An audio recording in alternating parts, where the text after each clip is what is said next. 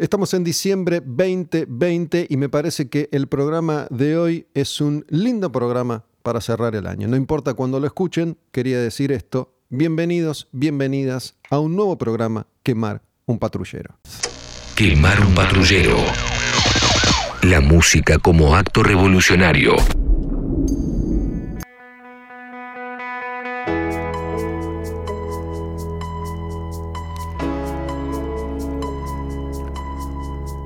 Bueno, el programa de hoy es sobre las transformaciones. ¿no? Hace rato que tenía esta idea dando vueltas en la cabeza, la de transformarnos, reconvertirnos, reinventarnos, la palabra que más les guste. Vamos a ver hacia dónde va esta charla. Pero mm, hace poco, ante lo que entiendo una nueva reconversión en su vida, me di cuenta que esta podía ser una charla posible, una charla probable. Y de reinvenciones hablamos que no sé, no sé cómo llamarte, ¿cómo te digo hoy? bueno, pues, cuando, cuando me pasé del Miguel al Abril, este, vos me sigas diciendo Miguel. Y ahora, que me pasé del Abril al Miguel, decime como quieras, tenés todo permitido. Bueno, estoy hablando con Miguel Sosa, Abril Sosa, baterista de Catupecu, músico de cuentos borgianos, carrera solista, Aprile, la última vez que nos vimos, no sé cuánto hace, un año supongo yo, cuando sí, cuántos, sí, cuando cuántos tocó ahí en La Tangente. Total, eh, total. Eras, eras Abril, todavía eras Aprile. Y bueno, esta, esta, esta charla me parece que está buena arrancarla por el principio. Vos recién hiciste referencia a ese primer cambio. Cuando eras muy, muy chico y tocabas la batería en Catupecu, eras Miguel Sosa. Muchos te decíamos Miguelito porque eras chico. Eras mucho más chico que, que ellos. Eras más chico que nosotros. Y mm, en un momento decidiste cambiar ese nombre y pasaste a ser Abril Sosa. Durante muchos años fuiste Abril o Aprile. Y hace poco vi por tus nuevos posteos en, Instagram que mm, no solo dejabas Abril y volvías a ser Miguel, sino que sos Miguel Adolfo Sosa. Creo que ese dato no, no lo tenía. Estás usando el nombre completo en general. Y, mm, y bueno, el cambio más, más profundo, me parece a mí, es... Eh, porque una cosa es dejar de tocar, una cosa es dejar de hacer música y otra cosa es anunciar, abandoné la música. Totalmente. Bueno, mira, a mí me pasa algo, Gus, que y cuando te escuchaba recién hablar, eh, hay una, frase, una letra de mi primer disco solista que dice, solo la inquietud te salva, ¿no? Y para mí es como, como un poco la línea de mi vida, la inquietud. O sea, siempre fui una persona muy inquieta. Y el arte en general, y en, su momento la música, y ahora te voy a contar un poco sobre mi despedida de la música, este abandonar, la música, eh, el vehículo que era para mí el arte en esa inquietud es que siempre encontré como un, espacio de libertad total, sobre todo haciendo rock, ¿no? Sobre todo haciendo rock, sobre todo haciendo rock en Argentina, sobre todo haciendo una banda como Catupecu y después con cuentos borgianos, imitando lo mismo cuando fui solista, ¿no? Es la libertad total de hacer lo que se te antoja en el momento que sea sin respetar eh, ninguna moda, sin respetarse ni siquiera a uno mismo. Y esa búsqueda de libertad para mí siempre fue como muy importante en todos los aspectos de mi vida. O sea, yo no es que nunca pude separarme a mí de, lo que yo hacía artísticamente, nunca pude separarme al, Miguelito o al Aprile o al Abril, eh, que subía al escenario, al del que estaba abajo, ¿no? Todo era proclive siempre a, esto mismo, a una sensación de libertad, de conquistar un poco la libertad, mm, mm, que es para mí como la búsqueda máxima de mi vida, ¿no? Ya en planos más quizá espirituales o de autorrealización, ¿no? La búsqueda de la libertad. Y a mí me pasó últimamente, estos últimos años, y hoy en día lo, reconfirmo escuchando lo que está pasando, y en general en la música acá y en, el mundo, ¿no? La música dejó de ser un, lugar de, libertad completa, de transgresión. No lo digo en el sentido punky ni, en anárquico, ¿no? Eh, viste, romper el, el, hotel, la tele en tu hotel. No, no, digo eso, digo simplemente irruptivos del lugar artístico. Y entonces dejé de sentir la música como un espacio de libertad. Por eso también decidí abandonarlo y, explorar otras cosas, porque es lo que me interesa a mí, Gus, y, y somos muy cercanos y lo sabés. Nunca perseguí la fama, no me interesa el dinero. Este, si no, no hubiese tomado las decisiones ni hecho las cosas que hice si quería ser famoso o ganar plata. Entonces, como en esa búsqueda de libertad fue una decisión pensada y creo que correcta para mí. Si, si tratamos, o si tratás, mejor dicho, de, recordar, em, supongo yo que el sentimiento puede llegar a haber sido similar a este que comentás de hoy, pero bueno, eras casi 20 años más joven. Em, ¿cómo, ¿Cómo te sentías en el momento en el que, como vos bien decís, si hubieras querido fama y dinero, te hubieras quedado en Catupecu tocando la batería y cuando el grupo crecía cada vez más, vos te bajaste. Em, ¿La sensación es exactamente igual a esta que tuviste últimamente o ahí siendo más joven y estando en, otra realidad, lo que sentías era distinto?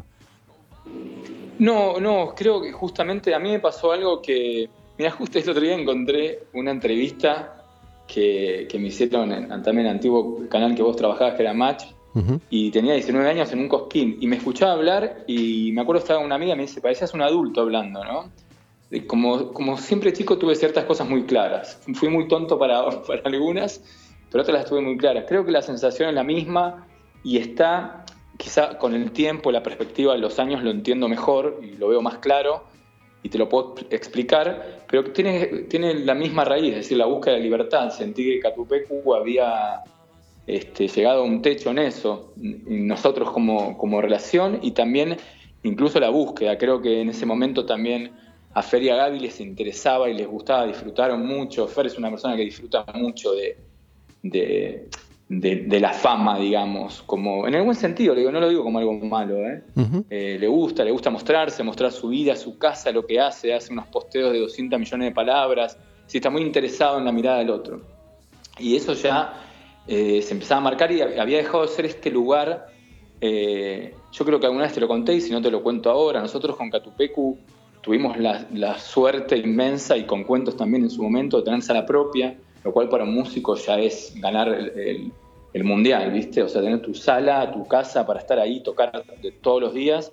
Ensayábamos mucho y una vez ensayando en Catupecu todavía no era conocido, nosotros tocábamos el cover Come Together de los Beatles y terminamos de, tocar ese tema, ensayarlo un martes cualquiera a las 10 de la mañana y nos pusimos a llorar los tres. O sea, ese nivel de, de conectar con, justamente vos que hablabas con, lo mágico y la brujería y en, este, en este programa de Castaneda, con conectar con algo tan mágico, tan puro, tan libre, que eso no, lo paga ningún Luna Park, digamos, ni ningún, eh, ninguna revista, ninguna fama, ¿no?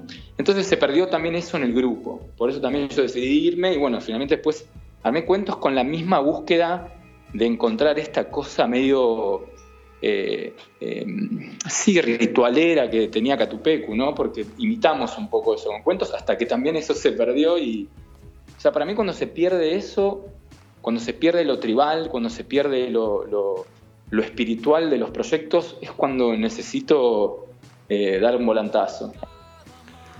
A ver si, si, interpreto bien otra parte de la cuestión, ¿no? Más allá de esto que vos mencionás. Eh, Miguel, Miguel Adolfo Sosa, estamos hablando de la etapa en la que era baterista de Catupecumachu, banda que dejó después para tocar la guitarra y cantar en cuentos borgianos, y, ha sido Miguel un artista que se ha expresado en muchos ámbitos, y es verdad esto de que parecía ya muy maduro cuando, cuando eras chico, ¿no? Pero mm, pensando un poco en, Fernando, a quien conozco desde, desde esa época, básicamente, ¿no? Me acuerdo de, la sala de, Luro, ahí donde ustedes ensayaban, he ido, y mm, últimamente lo he visto mucho a Fernando. Lo he visto en vivo y he estado con él compartiendo varias jornadas en los últimos dos o tres años después de, mucho tiempo de, verlo solo esporádicamente. ¿no? Y lo que vos decís es verdad, él se, expone todo el tiempo y, es el cacique. ¿no? Fernando, donde está, él tiene que manejar los hilos de la circunstancia y es, es prácticamente imposible que haya otro él conviviendo en el mismo espacio, en el mismo ambiente. ¿no? Como que todos nos tenemos que adaptar un poco a, Fernando. Donde él está, él regula, es el termómetro de un Luna Park, de su casa, de un camarín. Y ese, ese Fernando tiene una, intensidad que a veces es, jodida de, de tolerar, de aguantar, ¿no? No sé si, si esto tiene que ver también con, tu relación con él. Eh, no, bueno, en ese sentido, eh, y también creo que era una, cosa que se vibraba cuando veías a Catupecu en esa época, y vos lo viste muchas veces, o sea que sabes de lo que te hablo. Eh, Gabriel, Fernando y yo nos parecíamos en eso, que los tres éramos súper intensos. este, y con Fernando también, digamos, si yo, quizás yo ya me dejé de sentir así, porque mi vida tomó como otro curso, y ya te digo, la búsqueda es otra pero también teníamos esa competencia de, ¿viste? de ser los dos el cacique y querer, este, más allá de la tontera de estar en una reunión y querer dirigir la cosa, sino sobre todo en lo artístico. Eh, y creo que es ahí donde, donde se empieza a perder la libertad. De hecho, para mí, esta, mm, eh, e-, esta toma eh, total del trono gatupequero fue para mí como un poco lo que terminó llevando a la banda por, por terrenos que no fueron interesantes y bueno, finalmente no, no, no, no se terminaron haciendo cosas buenas para mí, ¿no? Los últimos discos. Enhorabuena que Fernando lo paró, pero no, no era por ese lado, creo que los tres éramos súper intensos este, y estoy acostumbrado, de hecho agradezco mi, mi, amistad con Fer y con Gaby de tan chico porque, eh, viste, era relacionarte con dos salvajes, éramos tres salvajes y eso también me dio como cierta capacidad para afrontar situaciones en la vida que quizá otra persona se tiraría de un edificio, ¿no? Este, había, había que, ya te digo, vos decís Fernando lo que es intenso, imagínate lo que es vivir con él. Eh, entonces como que también me aprendí muchísimo, ¿no? De esa intensidad y todo. Y tenía una cosa que era hermosa en ese, momento, ¿no? Sí, e, eso está, está claro y, calculo que, que, Gabriel de alguna manera lo, lo equilibraba, aún en su propia intensidad, ¿no? Em, no sé si Fernando escuchó a otra persona en, su vida tanto como a su, como a su hermano. Em, pero por ahí me refería... ¿Cómo? Lo respetaba mucho, Sí. Por ahí me refería un poco a esto que vos decís, a, cierto tipo de, competencia artística o, de cualquier otra. Sí, sí, es que era eso. Creo que eso fue un poco lo que también terminó como de, eh, sí, te digo, esto lo veo en los años, en ese momento quizás no lo veía, pero como terminó de... Con Fernando siempre tuvimos competencia en todo, ¿entendés? O sea, eh, como fuimos muy amigos y era, si uno se compraba el jean azul, el otro se compraba el jean azul, y si uno se enamoraba de una chica rubia, el otro se enamoraba de una chica rubia, y así, y viste, a niveles que ya terminábamos armando el escenario, no te acuerdas a lo último, armamos todos adelante. No había, no estaba el baterista atrás, el bajista cara, todos adelante, como era mucha competencia. Y creo que eso también, ya te digo, o sea, como que se pierde algo de la libertad. En vez de abrazar eh, este momento ritual de come together, en vez de tener una piedra al río, era, viste, ver quién tiene más... Eh, eh, sí, sí, que tiene más dominio de, lo que está sucediendo. Creo que ahí se pierde, se perdió algo, no, sé. Y, Ojalá mm, que, que no, pero... Hay, hay, me parece también una, una intensidad al nivel del instrumento, ¿no? Eh, imagino que, una cosa es tocar la batería y otra es tocar la guitarra y, cantar. Em, sobre todo cuando las canciones de, cuentos eh, exploran, me parece, un, costado un poco más sutil eh, que, que, que ciertas canciones de Catupecu, ¿no? Vos te, bajás de la batería, que, eras un animal tocando la batería, a, otro estado físico también para hacer música. No, no sé algo que me costó eso, boludo. O sea, me costó tanto porque, o sea, imagínate que además yo nunca estudié canto, no es que nunca canté técnicamente bien, o sea, más o menos hay algo y, y fue interesante cuando pude dominar ese algo, pero nunca estudié y arranqué a cantar. Entonces yo me subí al escenario con la intensidad de un show de Catupecu a tocar la batería, ¿entendés? Hacía flexiones de brazos antes de tocar, pero justamente como decís vos, tenía que cantar canciones más poperas. Entonces al tercer tema me quedaba sin voz. O sea, todos los primeros años de cuentos, mi voz no resistía más de 40 minutos, hasta que empecé a controlar esa fuerza y, empezar como a hacer una especie, no sé si de personaje, ¿no? Pero, pero jugar de otra manera con el cuerpo en el escenario para para que la voz pueda, pueda tener su espacio, pero sí me costó muchísimo. Y te digo que es una cosa que siento que, de alguna manera hay cosas que con el tiempo se pierden o también hay cosas que son muy únicas. Y esto yo me acuerdo que lo hablé una vez con Fernando muchos años después de Catupecu. Y es, em, justamente lo relacioné con lo que vos decías de la intensidad, ¿no? Se me fue la cabeza por otro lado, pero, pero es esa, y esto que decías de, las diferencias de estado en cuentos y Catupecu, es justamente esos momentos, o sea, tocar en Catupecu era como subirse un ring a boxear, ¿entendés? Es tocar una hora cuarenta de show ahogado, sin tener aire, eh, viste, era morir, era morirse. a mí me parecía alucinante todo eso, ¿no? Porque realmente nos, subíamos a morirnos en cada show, ¿no? Eh, y después con cuentos, justamente, como el estilo de música era otro y la intensidad otra, yo traté de como revivir eso, pero tampoco estaba Fernando y Gabriel, que eran dos personas desquiciadas. Los chicos eran otro, otro estilo. Cosa que me imagino que también a Fernando ya no le pasa, y no le pasa, enhorabuena, digo, ya tiene 50 años y a mí no me, a mí no me gustaría haberme pensado a mí a los 50 años ponerme un chupín y seguir haciéndome el rockero, ¿entendés? justamente no, no, no, quería, siempre busqué esta idea de no repetirme, ¿viste? No ser como un poco una marioneta de mí mismo. Por eso también alejarse de la música es otra de las razones, ¿no? Pero extraño eso, extraño esa, esa sensación de, de dar, dar todo y que sea lo último. Era, era muy interesante. Yo no lo viví nunca con nadie ni con nada eso. Volviendo, volviendo a esta última etapa, ¿no? Entiendo que, o supongo que debe haber sido un proceso, pero ¿en, en qué, cómo, cómo, es ese instante, momento en el que decís, bueno, para, ya fue, voy a pintar, voy a escribir, que es algo que, me parece así allá desde antes, me voy a dedicar a esto, dejo la música?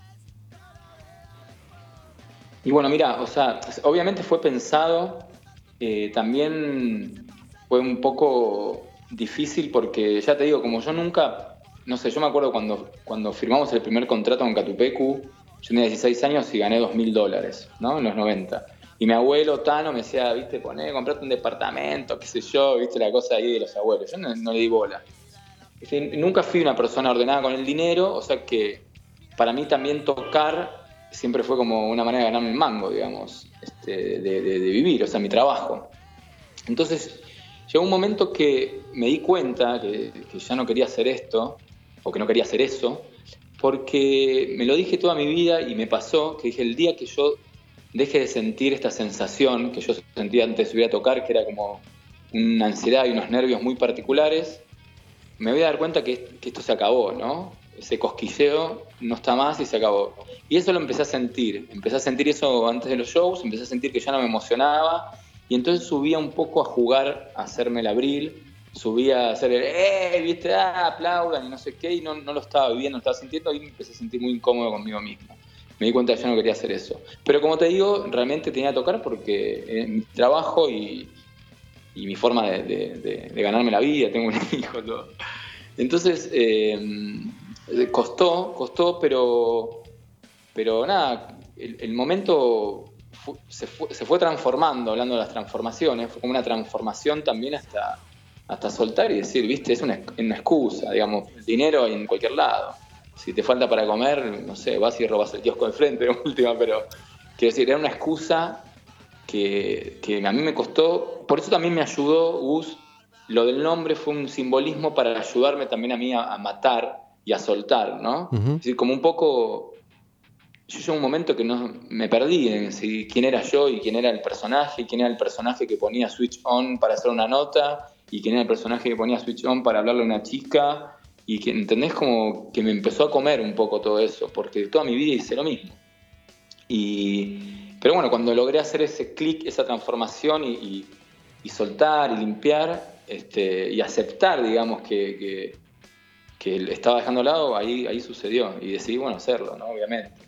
Y, hablando de las libertades y la transformación, creo que la pintura tiene esa cosa, sobre todo en la creación, en la pintura, que es, es eso, es la completa libertad. ¿no? no hay una finalidad, no hay una búsqueda más que, gozar de ese momento, de expresar algo que surge completamente inconsciente o, del corazón, digamos, no, no del Por eso no pinto mucho figurativo, si bien me gusta y son cosas que hago, unas cosas que uno practica, lo figurativo implica un poco también la cabeza, ¿no?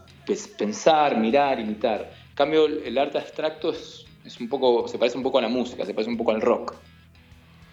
La, diferencia es eh, figurativo, bueno, entiendo que es abstracto, pero para, para quien esté escuchando, figurativo, que, que no, no dibujas personas ni casas, sino que es algo abstracto. Claro, claro, figurativo es eso, figurativo es, viste, te dibujo a vos tal cual sos, te hago una fotografía dibujada, ¿no?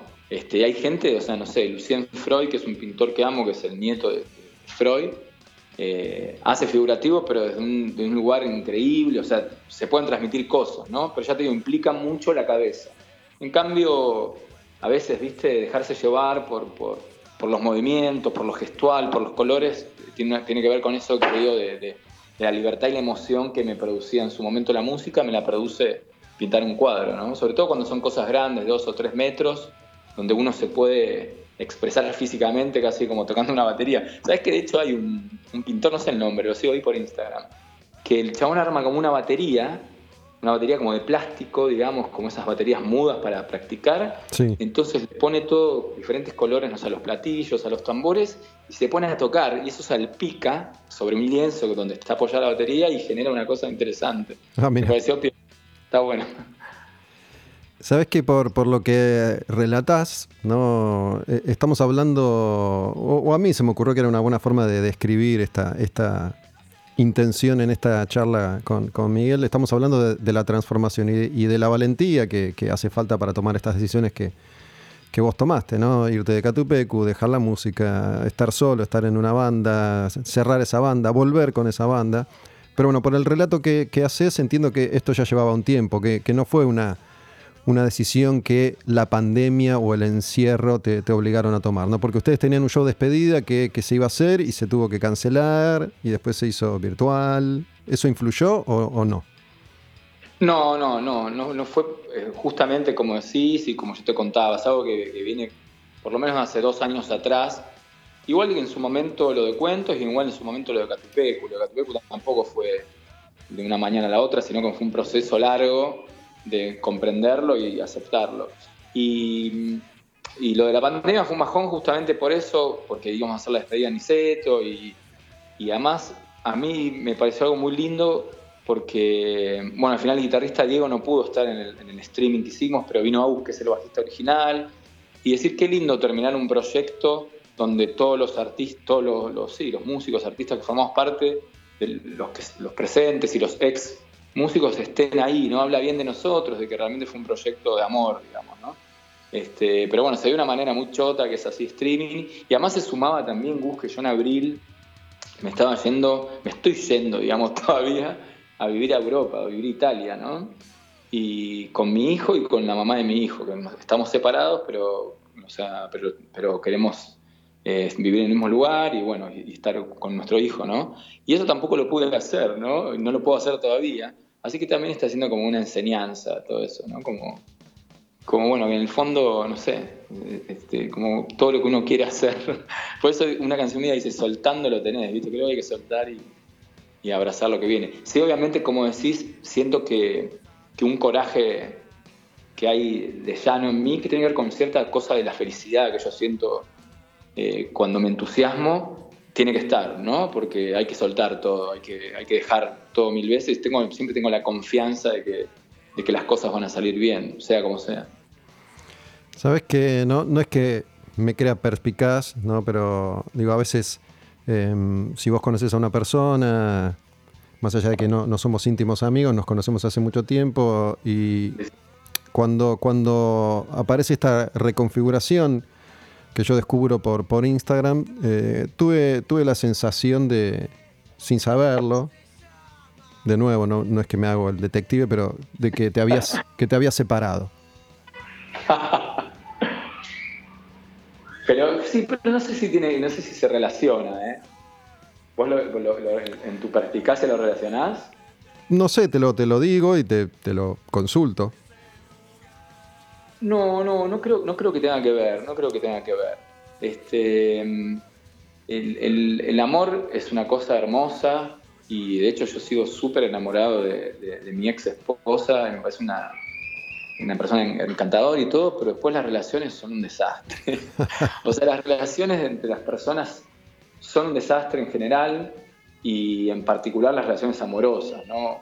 hombre-mujer, mujer-hombre, o hombre-hombre, lo que sea, ¿no? La relación de amor implica eh, eh, mucho de, mucho tiempo, mucha energía física, ¿viste? A mí siempre me hace acordar, y mira que yo estuve ocho años casado, y siempre, realmente estuve de novio, ¿no? Pero había una, una vez que Borges decía que, bueno, en realidad con todo Bioy Casares, ¿no? Que Borges decía que cuando estaba con María Kodama no la soportaba, se quería ir y después cuando no estaba con ella la extrañaba, quería volver a verla. Y a mí siempre me pasó con, con las relaciones de pareja, sobre todo cuando vivís un poco eso, como cuando no estoy con la persona extraño, la convivencia, la casa, viste, mirar una película, preparar un café, tomar un vino, lo que fuere, pero después como todo eso empieza un poco como a ahogarme, ¿no? Este, pero bueno, no creo que tenga que ver con, con, o quizás sí, no sé. Es que, viste, cuando uno hace una entrevista un poco se analiza también. te, voy a, dejar el, eh, la, luz Está bien. bueno, está, está esa cosa, em, digo, yo me, me identifico con, con vos desde muchos lugares, no solo porque, porque hemos compartido la música desde, desde hace muchos años, sino porque puedo llegar a, al menos intentar interpretar qué es lo que te puede estar pasando y me puedo identificar. Eh, con esto de las relaciones de pareja y del, amor, ¿no? Esta cosa que vos mencionaste em, de, Borges, que tal vez tiene que ver con una especie de falsa sensación de, seguridad, ¿no? Saber que hay algo que está ahí y que a vos te deja como más tranquilo porque evita que, tengas que revisar ciertas cuestiones que son, que son propias y que son individuales y, y tener a alguien es como, como una especie de tranquilidad. pero que es eso. O sea, yo te digo una cosa, no estoy tirando número al azar, ¿eh? porque no lo sé y no, no soy un estudioso al respecto pero yo te digo, si pones a, cualquier persona ahora a vivir sola en una casa, eh, aislado, a los 10 meses se suicida el 95% de la gente. Es decir, ¿qué quiero decir con esto? Que la gente busca Netflix, busca enamorarse, busca emborracharse, busca eh, a Boca, River, como para justamente para tapar, eh, este, entender un montón de cosas de uno mismo. Entonces, a lo, quizá me, volviendo a lo otro, es es muy difícil que se relacionen dos personas cuando ninguna de esas dos personas saben enteramente quiénes son, ¿no? Si todavía no hicieron ese camino de, amarse a uno mismo, sino que lo que están haciendo es tapar la soledad, tapar la angustia de la muerte, tapar el quilombo de la vida. Entonces, bueno, pero vos sabés que para quiero hacer un paréntesis, o un paréntesis que une a la charla, justamente como decís, nos conocemos hace muchos años, nos vemos esporádicamente, pero no sé, no sé si está relacionado con esto, justo escuché el otro programa que, te leíste todos los libros de Castaneda, que, y, esto que me decís también del amor, de las separaciones y todo, como que yo de un momento a otro a vos te vi como en un clic de luminosidad. No sé si fue la paternidad, como lo veo posterior a eso, pero como una persona mucho más este, eh, alegre, dada, no sé, como que, algo cambió en vos, ¿no? ¿Puede ser o estoy fallando? No, sí, sí. Sí, y de hecho me, fui volviendo un poco más sensible y, charlando ahora con vos me doy cuenta que, estaba en lo cierto al, saber o al creer que tenía que hablar con vos, que tenía que hablar de esto con vos. Em, es muy probable que tenga que ver con, la paternidad, no sé si directamente con la paternidad o, lo que vino después, ¿no? que bueno, en definitiva es, es, básicamente lo mismo, pero es, un proceso así ya de, varios años, eh, en el que me doy cuenta que, tal vez como vos, no lo sé, entro y salgo de lugares, y muchas veces entro y salgo del mismo lugar, ¿no? creyendo que, de alguna forma ya, tenía más o menos curtido esto y resulta que una nueva experiencia en la vida te pone de frente contra el, mismo, el mismo obstáculo o uno, o uno parecido, justamente porque la verdad eh, es algo que uno tiene que, descubrir solo. En general nadie, nadie te enseña, no, nos enseñan a, amarnos a nosotros mismos. Digo, nos enseñan a, hacer una especie de títere más que, tiene que funcionar dentro de, un sistema que corre de determinada manera y, muchas veces uno se pasa la vida entera ahí sin, darse cuenta. Em, No sé si eso... pero muchas veces no, la mayoría de las veces, la mayoría de las veces. Creo que, por eso te digo, como vos decís, las, personas van saltando de, ficción en ficción, ¿no? O sea, hoy estoy enamorado, mañana me hago fanático de Boca, después me gusta el boxeo y después me hago yogi, ¿viste? Me hice fanático del yoga y, soy yogi y como sano y todo, ¿viste? Como que todo, todo el tiempo ahí tapando, como vos decís, la, la esencia de la verdad. Por eso, ojo, a mí también me pasa que cuando no está el obstáculo, lo busco, ¿viste? Como que cuando, cuando la cosa se empieza a poner muy calma, busco el obstáculo porque creo que eso es lo que... Mira, a mí algo que me interesa y que quizás siempre fue lo que más me interesó, por eso uso la palabra libertad para no quedar como... Hoy en día la espiritualidad, pues yo soy una persona atea, ¿no? No soy religiosa, pero siempre sentí o sea, soy ateo, pero tengo una, visión religiosa de la vida, ¿no? Una religión sagrada. Una visión sagrada de la vida. Por eso me interesó mucho siempre la religión Zen, porque la religión Zen no tiene ni Dios, ni tiene libros sagrados, ni tiene nada, ¿no? Es la religión de la vida. Pero digamos, como si algo que siempre me interesó es eso, es como la conquista de uno mismo, la autosuperación, no sé. Entonces, por eso digo, la palabra libertad para mí es encontrarse con ese lugar, ¿no? Es enfrentar enfrentar al monstruo, ¿viste? Entrar al cuarto, enfrentar al monstruo y vencerlo. Y creo que si te la pasás mirando Netflix con tu novio, con tu novia, o si te, te amargás cuando pierde boca, o si te emborrachás o viste tomás cocaína todos los días para que, no sé, nunca, nunca vas a llegar a eso y se terminó la vida, boludo. Vos lo sabés, a mí me pasa, eh, siendo padre, ¿qué es la puta madre? O sea, mi hijo tiene siete años y hace una semana nació, ¿entendés? Como la vida se pasa tan rápido que, que, si uno pierde el tiempo en, boludeces y en las peleas y en el, amor y en como que desperdicia algo que, podría ser interesante. Por lo menos, no sé, eso es lo que yo siento. Después quizá nunca llego a esa libertad total, y a eso, pero bueno, pero busqué me entusiasmó y me gustó, ¿no? Bueno, de alguna manera siento que, de nuevo, busqué esta, esta charla con vos para, para ver si, si, esto que está sucediendo sucedía, ¿no? Así como Borges recurría a María Kodama, como si, si encontraba en tu, en tu relato algo que me, confirmara que, que está bien esto que está pasando, ¿no? Porque como, como vos decís, em, a veces hay, hay una tensa calma y uno en ese momento, inconscientemente o no, rompe porque necesita romper para, para volver a ese lugar incómodo. Cuando volvés a ese lugar incómodo, como Borges, decís, ay, quiero a María Kodama ahora porque no aguanto esto. Eh, por eso me parece que es muy, muy valiente lo que vos haces porque hay, hay que aguantarla y es muy difícil. Y uno enseguida quiere, bueno, dame Netflix que si me va a hacer sentir eh, más tranquilo, me, va a quitar eh, este dolor eh, por ahí lo elijo, ¿no? Digo, salir de, Netflix o de lo que sea permanentemente o durante un tiempo considerable hasta que uno pueda manejarlo es, sumergirse en un lugar muy, muy difícil. Y mm,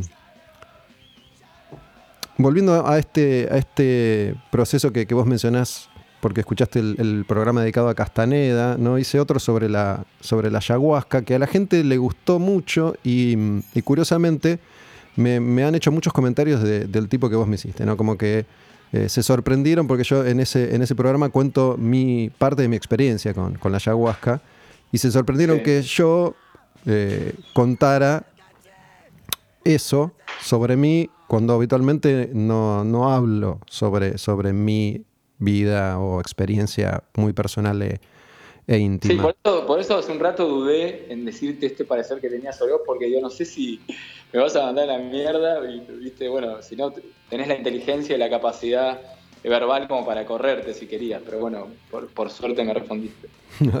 no, y lo que iba a decir, que no lo conté en, ese episodio, me, acordé de un momento eh, en el que estaba, estaba encerrado, yo, yo me había separado hacía un tiempo y vivía en un departamento muy chiquito, de un ambiente. Ahí estuve un tiempo y ahí convivía con, con mis hijas y un perro, ¿no? Y fue toda una experiencia eh, en, un departamento de, 20 metros cuadrados, eh, tres personas y un perro.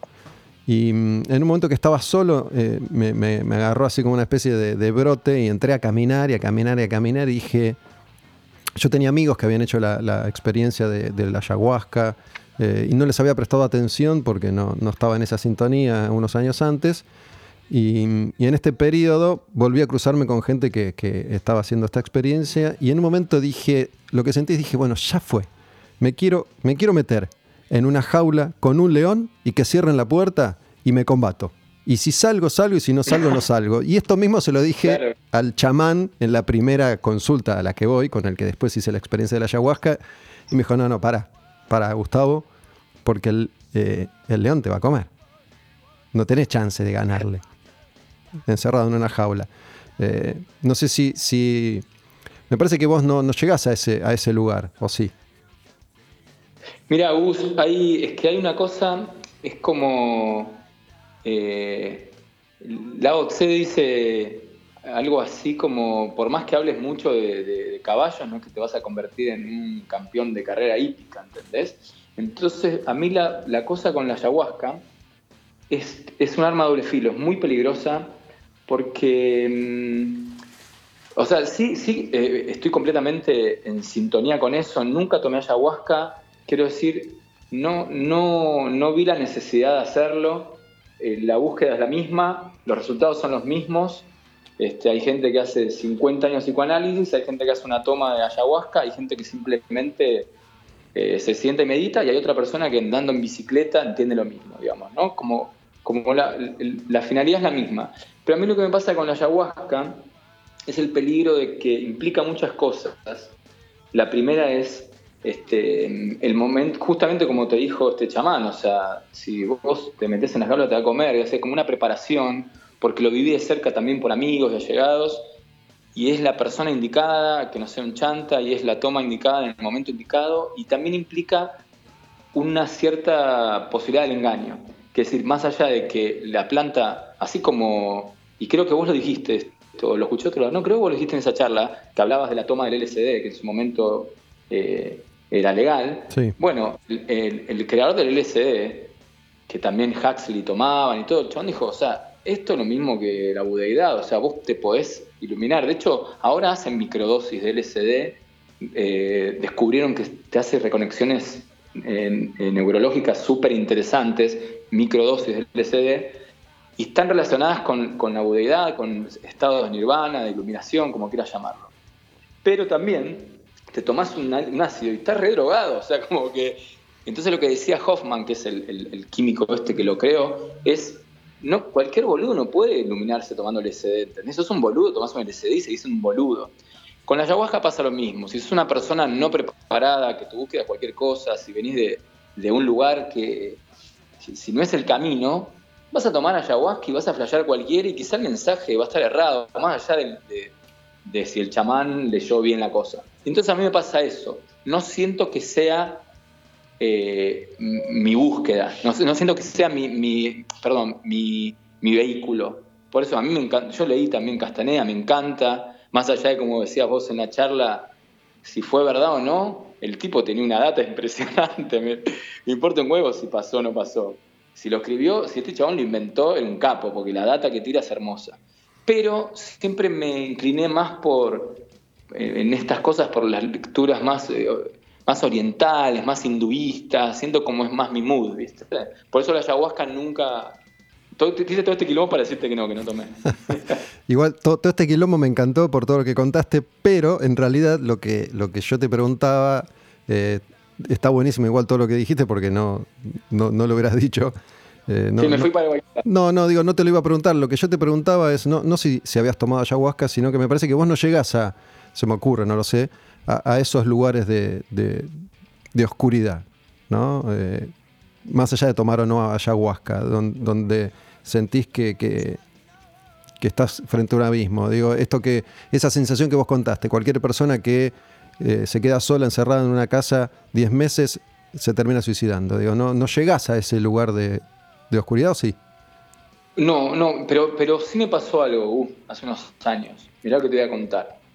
Eh, por eso te digo, yo soy como una persona que, como una felicidad, o sea, eh, todos somos tristes y felices y, viste, la vida está llena de cosas trágicas, hermosas, como a todos, nadie es único en eso, todos nos vamos a morir, a todos nos pesa, es un quilombo. pero en general soy una persona entusiasta, ¿no? Como que de raíz soy así y tomo las cosas con esa, con esa felicidad, esas ganas de, que sucedan.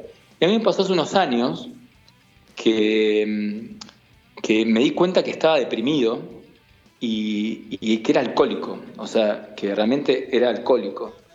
Y por, mi, por mi personalidad, donde nunca me vas a ver dark, así oscuro, ¿viste? Borracho, golpeador, o que llora, o que por mi personalidad, nadie que cerca mío se dio cuenta que yo era alcohólico. Alcohólico, alcohólico. Alcohólico de tomar alcohol todo el día, de la mañana a la noche, sin parar. ¿Ok? Estar completamente borracho durante años sin acordarme de nada.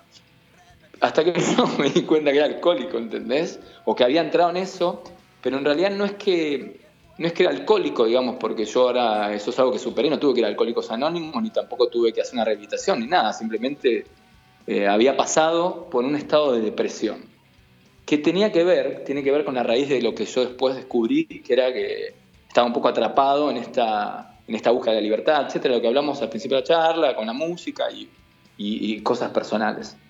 Pero digamos, entonces no, nunca, nunca llego a esos lugares oscuros porque hay un espíritu eh, que, me tiras un poco para arriba siempre, ¿no? Hasta, por eso te digo, a, tal nivel que fui alcohólico, clínicamente alcohólico, y nadie que, estaba rodeado se dio cuenta, ¿entendés? Entiendo, y, habiendo sido un catupecu y, habiendo recordado hace un rato en la charla esos, esos años de, desquicie, ¿no? de, dejarlo todo, de, a morir, como, como el disco en vivo que, sacaron En, Cemento, es, es el segundo disco de, de Catupecu. Em, muchas veces em, me pareció notar eso entre ustedes, sobre todo en, Fernando, ¿no? Eh, que, él siempre se muestra como, como invencible, casi, ¿no? A pesar de, haber mostrado oscuridad después del accidente de Gaby eh, y, y, de haberlo visto triste, como que por momentos yo, yo lo miraba y decía, loco, pero pará, este pie no puede estar tratando de... Yo lo interpretaba así, ¿eh? capaz que en su caso nada que ver, pero tratando de, hacernos creer a todos que, es Superman, que, es invencible. Sí, o sea, yo no, yo no creo que, que, la palabra sea invencible, digamos, porque nadie lo es, porque Superman existe y nadie lo es, y como decimos, todos van a morir o, o tenés un accidente de tránsito y un poco más frágil, un poco más fuerte, te enfrentás a, los mismos riesgos. Pero bueno, justamente creo que, en, tantas cosas que coincidimos y sobre todo en ese momento, porque además hay algo que es muy loco en Catupecu, que no hay que dejar de lado, es que éramos una banda completamente abstemia. En los, en, no había drogas, pero no en los escenarios, ¿entendés? Salíamos a tocar completamente sobrios y era un desquicio del alma, un desquicio que realmente venía algo muy profundo, muy ritualero, muy, muy espiritual, eh, que para mí era re interesante y es interesante destacar y nunca se destacó de un Catupecu, porque Luca era un iluminado, pero era un iluminado que tenía que tomarse cuatro litros de ginebra para iluminarse. Y sí, llegaba a esa iluminación también, porque para mí Bukowski era un Buda y Bukowski decía cosas que, que las dice un monje pero tuvo que hacerse mierda, ¿entendés? Tuvo que hacerse mierda al cuerpo, la salud para llegar a eso. Y en cambio, Catupecu no. Y Fernando tiene eso, o sea, justamente como decís, o sea, es un tipo que hasta las cosas bravas que le pasaron, muchas públicas y otras que, que quizás gente no sabe, tiene como ese, esa fuerza, ese fuego que justamente creo que tiene para, para que, le impulsa a conquistar ciertas cosas, ¿no? sé, o también puede ser un ego gigante que, o miedo a la muerte, no sé, uno, tampoco sabe, ¿viste? La verdad, pero sí que es una persona con, un espíritu muy fuerte y que Gabriel también lo es, porque si no, imagínate que una persona de 14 años hace que está Gabriel así, después de un accidente así, cualquier persona se hubiese muerto al año. Así como una resistencia que es espiritual, ¿no? Vos lo sabés y Gaby no es un, un tipo que está conectado a un respirador, ¿entendés? Hay una, hay una vitalidad ahí que si eso no es espiritual, no sé qué es espiritual. Sabes que me, acordé de, Ritual, la canción, ¿no? que está en el primer disco. Como mencionaste varias veces esto del, ritual, eh, de, qué, ¿de qué la iba esa canción? ¿Te acordás?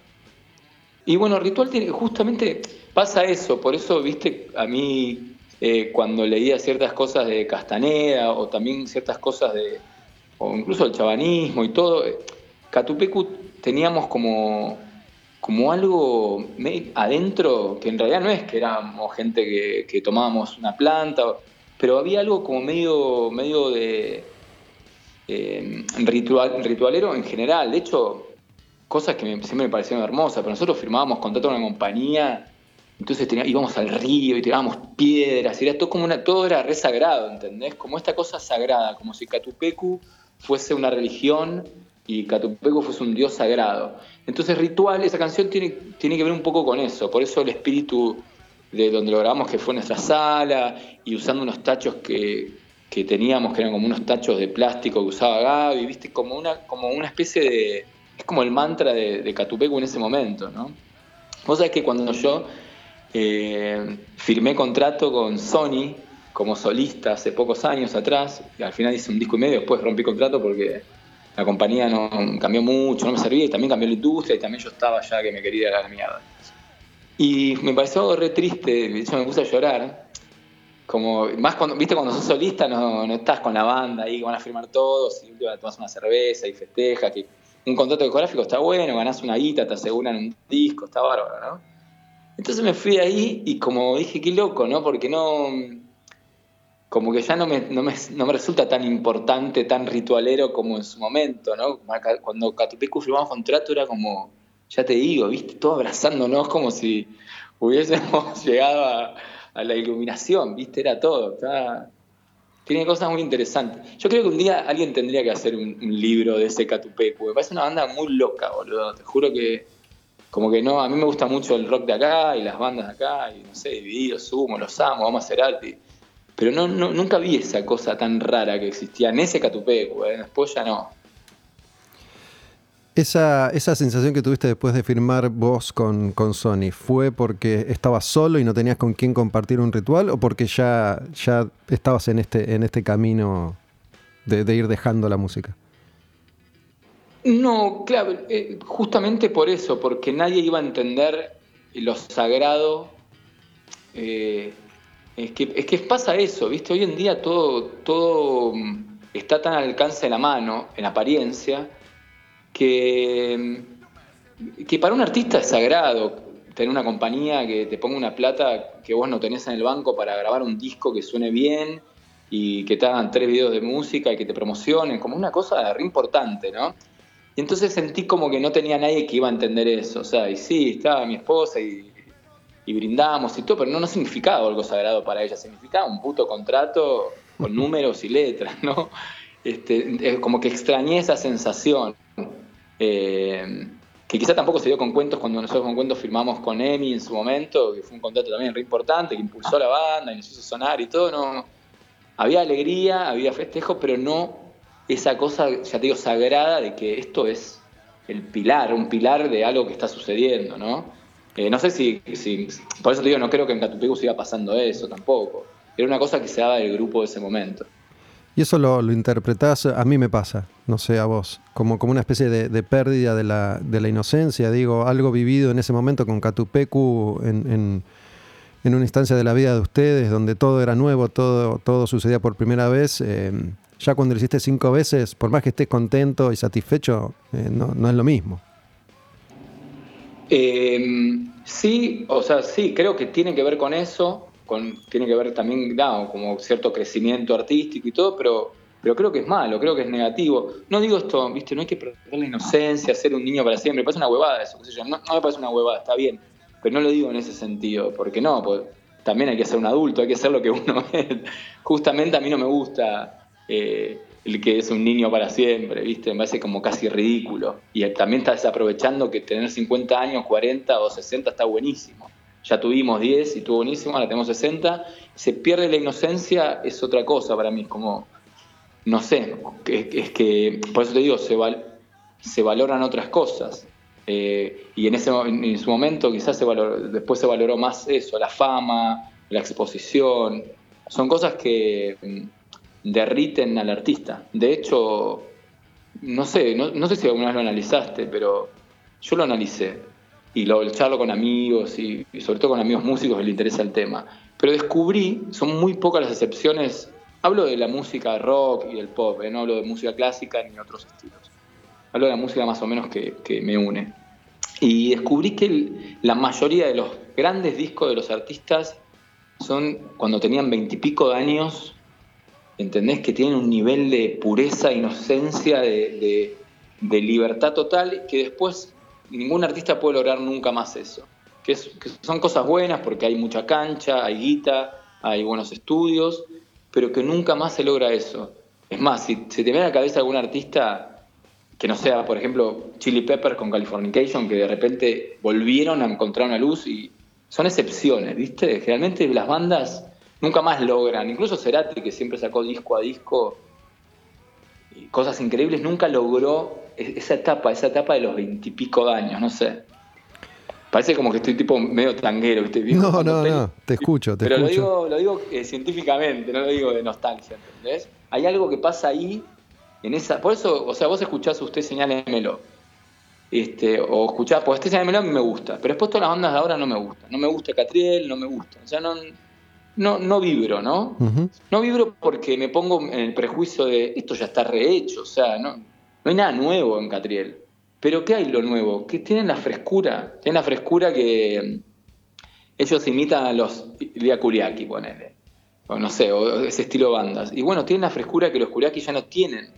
Y quizá eso es lo, que uno pierde, ¿no? Por eso, uno, pierde no en la vida, uno pierde eso en la música. Por eso quizá el arte este, es una cosa para los jóvenes. Sí, yo creo que mm, debe, debe haber ejemplos de, grandes discos editados 10, 20 o 30 años en la carrera de los artistas. Lo que pasa es que también el entorno es, me parece a mí, lo que cambia y la forma en la que se percibe, porque no es lo mismo eh, haber descubierto a los Beatles en 1962 que, que hacerlo en, 1990, qué sé yo, o que Paul McCartney grabe un disco genial en 1990 cuando ya tiene el peso de la historia encima. ¿no? Claro, eso es verdad, sí, sí, eh, Tiene, tiene que responder justamente, sí, Paul, todo bien, pero para vos estabas en los Beatles, digo, contra eso no, no hay nada, nada que se pueda hacer, salvo algunos artistas qué sé yo, que, que, incluso hasta me atrevo a decir terminan siendo sobrevalorados eh, como, como Bowie, pero digo, no que Bowie está sobrevalorado, pero en un momento es que todo lo que hizo Bowie desde el primer día hasta el último fue genial, porque es Bowie. ¿no? Pero bueno, es un tipo que sí, se Sí, sí totalmente, obvio. Si agarras el último disco de Bowie y se lo pones a una bandita cada Edo, dicen que es una verga. ¿Entendés? Claro, sí, porque es un disco reforma. A mí me encanta, pero justamente me encanta porque lo que vos decís, porque es Bowie. Bueno, por eso, por eso digo, o sea, me llama carne, a mí McCartney me encanta, me encanta, los discos suenan increíbles y todo, pero nunca más logró eso, ¿entendés? No, lo logró ni lo va a lograr, ni con toda la experiencia. Porque no es una cuestión de, experiencia, sino de frescura y nada más, de inocencia. Ahí, ahí quiero aplicar la palabra inocencia, no que sos sonso, ¿entendés? O tonto. Bueno, es que a eso, a eso me refería, ¿no? En tu caso, por ejemplo, me imagino, vas vas a una compañía discográfica y vos ya conoces a las compañías discográficas cuando fuiste a firmar ese contrato. Ya sabes cómo funcionan y es uno de los detalles que ya conoces. En realidad los conoces todos. En cambio, cuando firmaste el primer contrato con Catupecu, todo estaba por conocerse, por descubrirse. Yo ya sé cómo es eh, un diario, cómo es una, una radio, ¿entendés? Digo, ya sé que hay un montón de cosas que se ponen en juego que antes me pasaban de largo y ahora no, y eso me, de alguna manera me, embarra la, la, experiencia.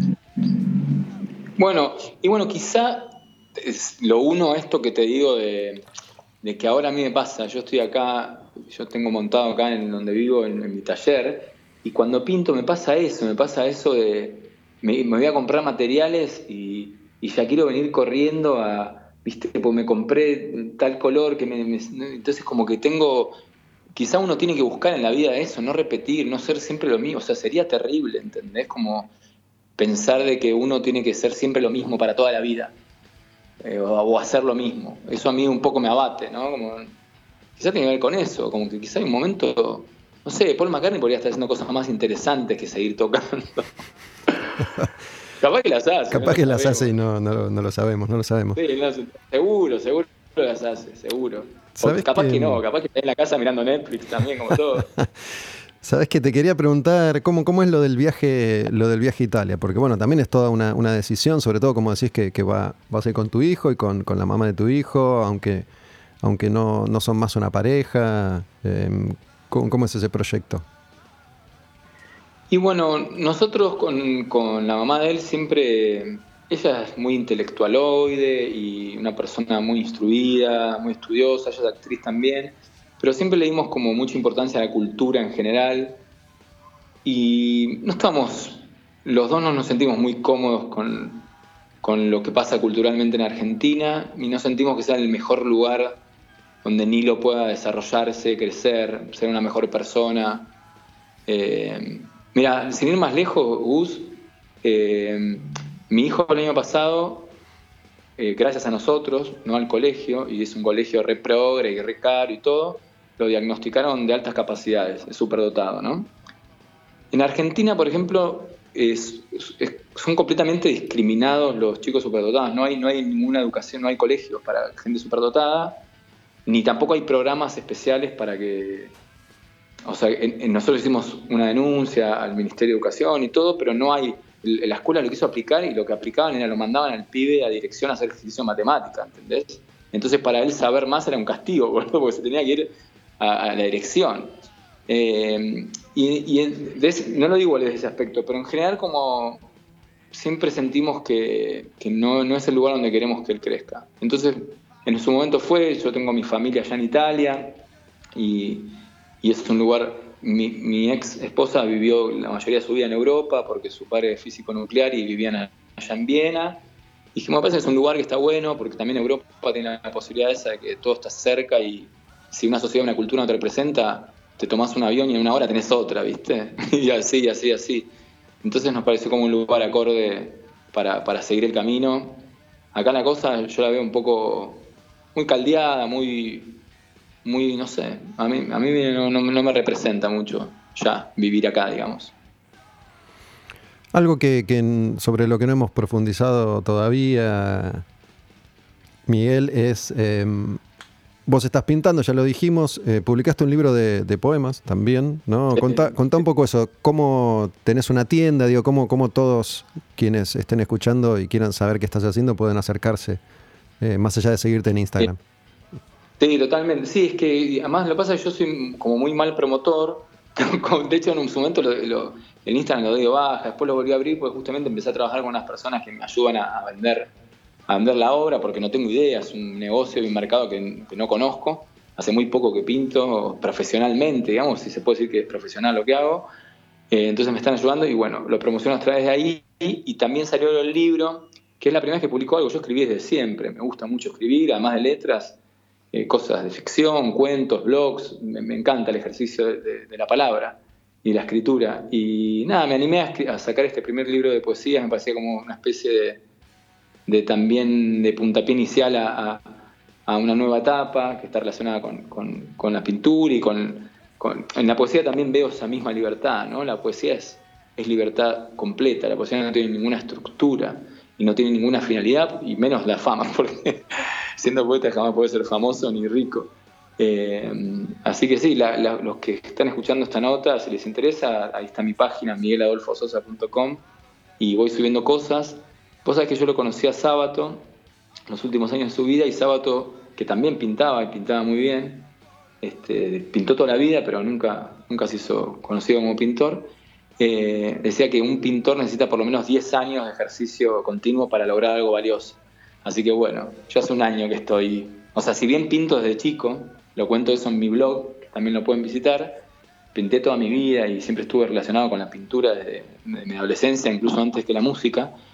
Eh, hace un año que realmente me aboco a esto, así que me faltan nueve años para, para lograr algo valioso. Un placer, siempre, siempre hablar con vos, eh, me alegra haberte contactado de nuevo y mm, hay, algo que, que en la música es, es bastante común y es que en definitiva ningún músico se retira para siempre jamás, ¿no? Y teniendo en cuenta que vos sos una persona que se se reconfigura todo el tiempo. Eh, Es una, es una, una charla medio tramposa porque te la tengo que hacer esa pregunta y por ahí no es el momento para que la contestes. O, ya lo meditaste. Eh, mira, te soy sincero, seguramente no es para siempre. O sea, todo es completamente impermanente. Eh, y como decía Unamuno, la contradicción es el espíritu de la humanidad, ¿no? O sea, uno es por, naturaleza contradictorio. Eh, es para siempre como cuando vos le decís a la mujer que amás o al chico que amás, te amo para siempre. O sea, porque ese momento es realmente eterno y es para siempre. Eh, es ese para siempre, Como, o sea, te puedo decir que dentro de dos años saco un disco, como te puedo decir que nunca más vuelvo a sacar un disco. Pero es ese para siempre, ese para siempre. Eh, no sé si falso es la palabra, apócrifo, pero, pero no, o sea, en algún momento quizás algo como no, no, no, no, no lo cierro, ¿no? No lo cierro. De hecho, hago cosas, sigo componiendo. Vos sabés que Salinger, eh, ¿leíste Guardián entre Centeno? Sí. Bueno, viste que él, cuando la novela se hizo muy famosa a raíz de todo el episodio de, John Lennon, el tipo dejó de escribir, se fue a, se, con la plata que ganó, que habrá ganado un montón por ese libro, pues se hizo bestseller de golpe, se fue a vivir en una montaña o a una casita ahí en la montaña, era medio zen el tipo, y supuestamente no escribió más, pero bueno, después de que murió le encontraron un montón de textos. Es decir, que hay cosas que uno no puede dejar de hacer nunca más. o sea, probablemente quizá no edite nada, pero quizá el día me muera haya en la computadora algunas canciones. ¿Sabes qué? No sé, no sé por qué, o sí sé por qué me acordé, no, ya que mencionamos tanto a Netflix. No sé si, si la serie animada Bojack Horseman sigue estando ahí disponible, no sé si, si sabes de qué te hablo.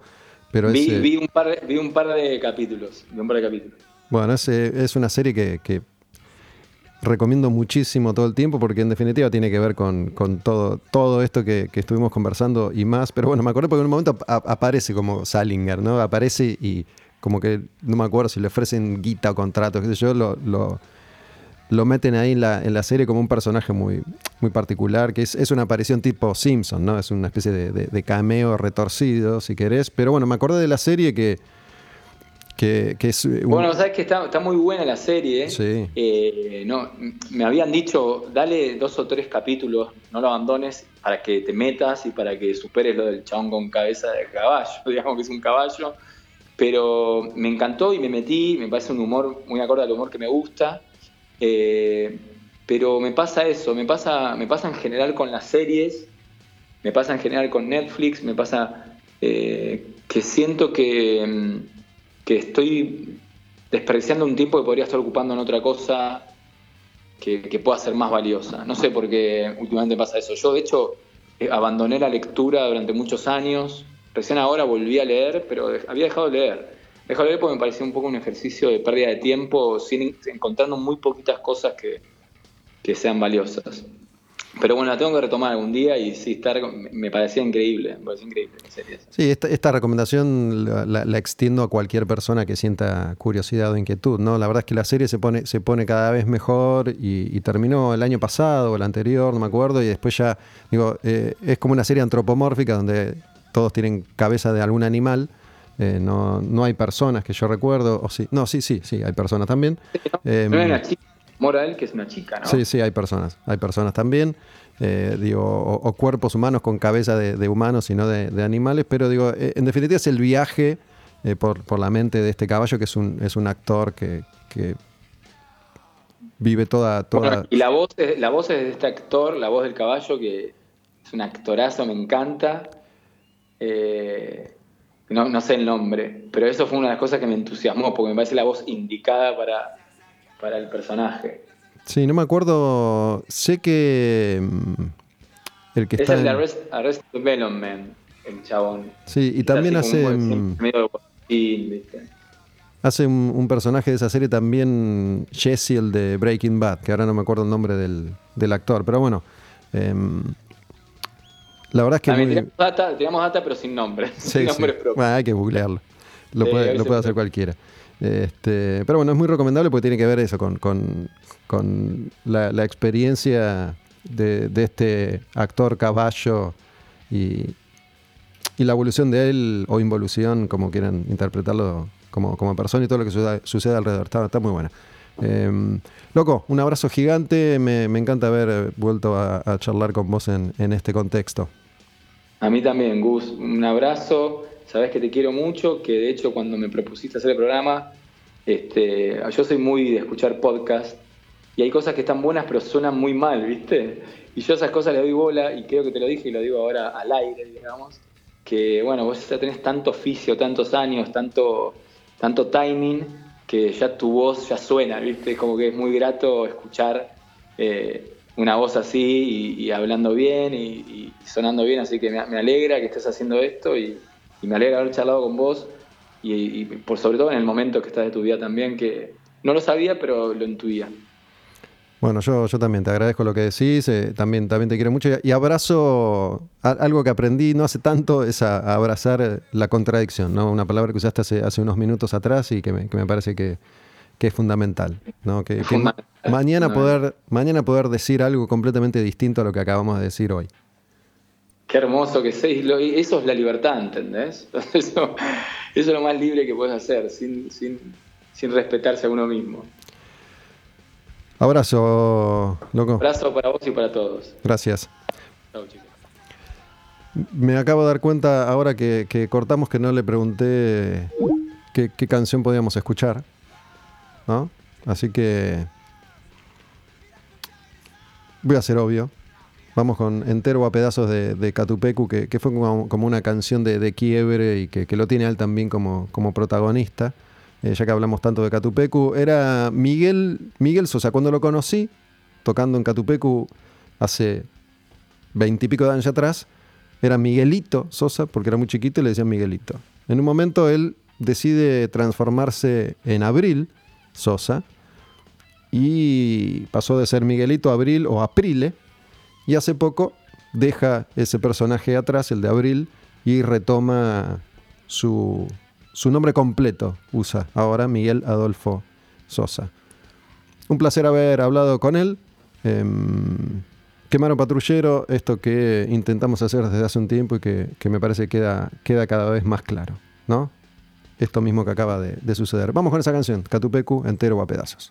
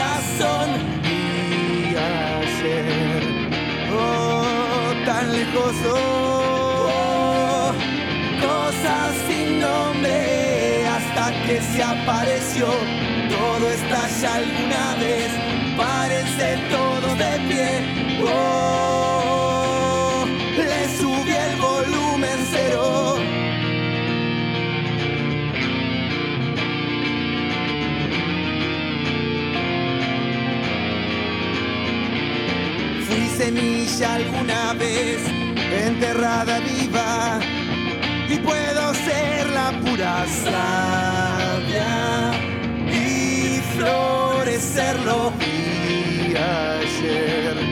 Oh, tan lejos, oh, cosas sin nombre hasta que se apareció. Todo estalla alguna vez, párense todos de pie. Oh,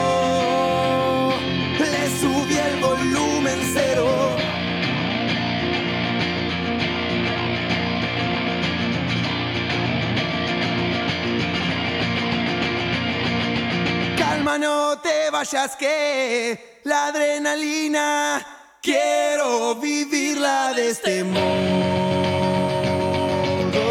y acelero si la cuenta dura 10 ya quiero pista solo soporto hasta cuatro y despego. Y ayer oh, tan lejos oh, cosas sin nombre hasta que se apareció. Todo estalla alguna vez párense todos de pie oh,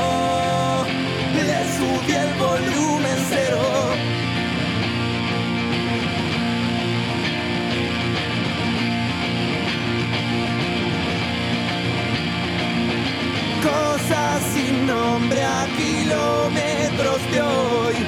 Cosas sin nombre a kilómetros de hoy.